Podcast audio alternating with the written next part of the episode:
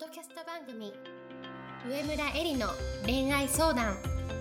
男はみんな5歳児である。では上村えりが1万人以上の女性の美に関わり経営するサロンやブログを通して3000人以上の男女の悩みを解決してきた経験から周りを輝かせて自分の輝き自己実現していくためのメソッドをお伝えしていきます。それでは今回の番組をお楽しみください。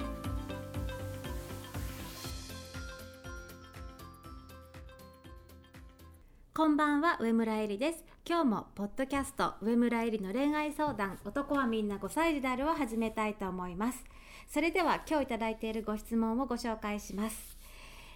現在社労士をしています。私は男性の役に立ちたいという気持ちがとても強いのですが言い寄ってくる男性はいつも自分より年収が下とか仕事を真剣にやっていないとかレベルが下の男性ばっかりです。それはなぜですか？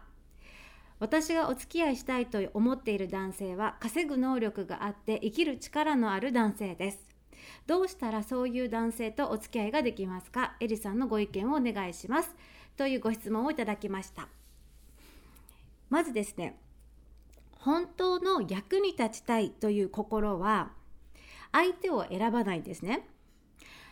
役に立ちたいというのは求めている人がいたら自分を差し出す。これが純粋な役に立ちたいっていう気持ちです。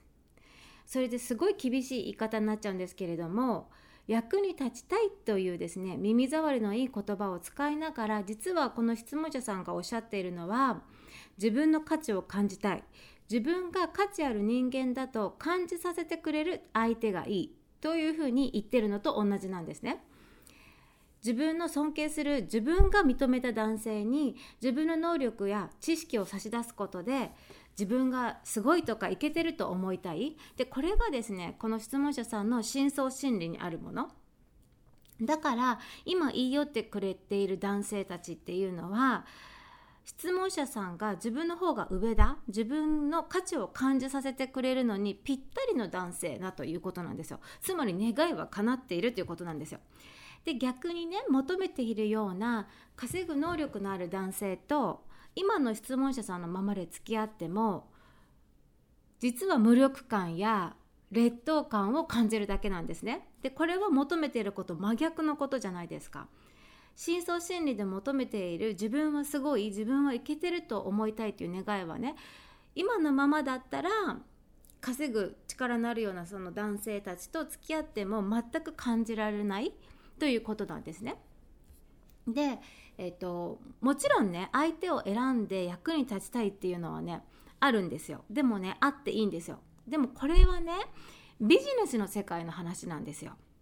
ビジネスの世界は顧客を選んでいいし自分の価値に好きな値段をつけて売っていいんですね。でこれがビジネスなんです。例えば高い価格に設定することで直接は言わないよ。あなたあんた来ちゃダメと直接は言わないけれども遠回しに顧客を選ぶことが可能です。でも質問者さんがやろうとしているのは恋愛という人間関係であってビジネスじゃないですよね。ちょっと話が飛ぶんですけど逆に恋愛というお面をかぶったビジネスもこの世にはあります。例えば高級娼婦とかキャバクラもそうと思います。価格は本当にピンキリでその価格でお客さんという男性を品定めできる世界。こういう世界も世の中にはあります。でも今質問者さんがおっしゃっているのはこういうことではなくてやろうとしているのは恋愛という人間関係なわけですよね。でそれを踏まえた上でね男性の役に立ちたいと思っているけれども今の自分のところに来てくれる男性が質問者さんが言うところのレベルが下のばかりと男性っていうことの意味は何かその意味は何かっていうと質問者さんが他人から見える魅力他人から見える価値がその方々が求めてるものに今ぴったりっていうことなんですよ。その方々が質問者さんが出している魅力その方々が欲しいものにぴったりということです。できっとねあのしっかり者で頭の回転が速くて頭のいい方なんだと思います。だからそういう女性に頼りたい男性が今来ているんですね。それであの質問者さんが希望している稼ぐ力があって生きる力がある男性じゃあこういう男性とお付き合いするにはどうすればいいですかっていう質問に対しての答えはこういう男性が欲しいもの求めているものは何かっていうふうに考えることなんですね。きっと社労士の知識じゃないと思います。社労士の知識だったら会社でお金を出してすでに得ているものだと思うんですね。だからプライベートで女性に求めることではないわけですよ。稼ぐ力があって生きる力のある男性がじゃあ求めていることは何か？これを考えてほしいんですよ。でそれはね人によって全く違うと思うのでこれっていう何か明確なこれ絶対あればいいよっていうことがあるわけじゃないです。だから本当に自分で考えてほしいんですよ。例えばねそういうこと言うと皆さん「あじゃあ癒しですよね。女性に求めてるのは癒しですよね」とかって言うんですけれどもじゃあ癒しって何？ってことなんですよ。癒しというものがどんな価値を含んでいるのか？その構成要素を分解して考える。これが本当の考えるということです。なんか分かりやすい聞き障りのいい言葉であのなんていうの解決はできないわけですねだから癒しっていう言葉はなんか聞き耳障りがいいけれどもそれって何なのっていう話なわけですよ。でじゃあああの例えばねだって癒しだったら、ね、あの高級娼婦だってあのキャバクラのねあのお姉様方だって提供できるし、ね、彼らが求めてるのはきっとそれだけじゃないと思います。で例えばねあの共通して私が考えることで言うと一つ参考にしてほしいのはやっぱり前向きで性格が明るい健全な精神を持っているとか話すと楽しいいつも話題が豊富いろんなことにアンテナが張っていていろんな引き出しを持っている。自分の話したい話だけをするんじゃなくて相手が何をあの話したいかをキャッチしてあの自分の引き出しを開けれる人。とかねいつも気持ちが安定している。急になんかあの怒りのメールが届いたり不安のメールがねあの1日に100通も届くとかそういうことじゃなくていつもどんな時にあの彼女にアクセスしても気持ちが安定しているとか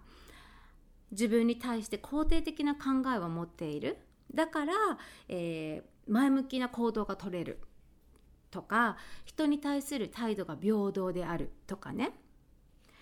でもこれはあの私がかん今考えたあの一つの例であって本当にね人によって求めているものって全く違うんですよ。なのでこの男性が素敵だなというね特定の誰か一人がもうすでにいるんであればそのその特定の一人のことを思い浮かべて考えてみてほしいです。でそこそれが答えです彼に近づく答えです。で彼が本当に望んでいることは何だろうってどんな相手だったらそれが叶えられるんだろうって考えていくんですね。さっき言ったようにそれを単なるなんか癒しとかっていう言葉じゃなくてその言葉があるんだとしたらそのそれを構成する要素を構成要素を分解して考えていくっていうことをしていってほしいです。そうすればあの今の質問者さんが望んでいる男性にとお付き合いできる自分に近づいていくと思います。それで今日ですね皆さんにも考えてほしいのは今自分に言い寄ってくる男性を見てねいやこういう人を求めてるわけじゃないのにってもし思うところがあるんであればとっても厳しいことを言うけれどもその男性が今の自分が他者から見えている自分が他人に与えている価値と同等だと思ってください。今の暮らしも今の人間関係も今自分に言い寄ってくる男性も全て今のあなたにちょうどいいということなんです。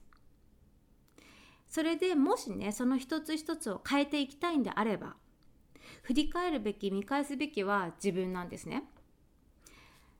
他人から自分がどういうふうに見えてるのかどういう魅力をえ、感じているのか他人に与えている価値って何だろう？今の自分が他人に与えている価値って何だろう？そして自分が理想とする現実に生きる自分はどんな価値を他人に与えれ与えて与えればいいんだろう？そういうふうに考えていってください。でね私も本当にね20代の頃ね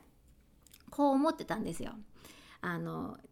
へんちょこりなね自分が考えもうねへんちょこりな相手がね来た時にね「いやいやお前鏡見て見直してこいや」っつってあの鏡見て出直してこいと本当は思ってたんですよ。でもねあの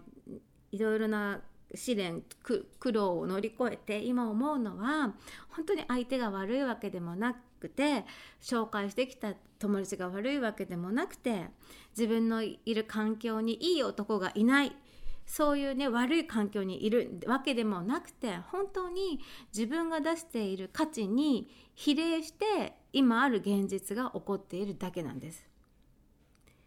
そこをもう一度、えー、冷静にね見てね自分を振り返りそして自分が理想とする現実に生きる自分が他人に与える価値魅力って何なんだろうってそこをもう一度考えてほしいなというふうに思いますそれでは今日のポッドキャストはこれでおしまいにしたいと思います。また来週も楽しみに聞いてください。本日の番組はいかがでしたか？番組では上村えりに聞いてみたいことを募集しています。ご質問は web 検索で「上村えり」スペースウェブサイトと検索。ブログ内の問い合わせからご質問くださいまたこのオフィシャルウェブサイトでは無料メルマガやブログを配信中です次回も楽しみにお待ちください。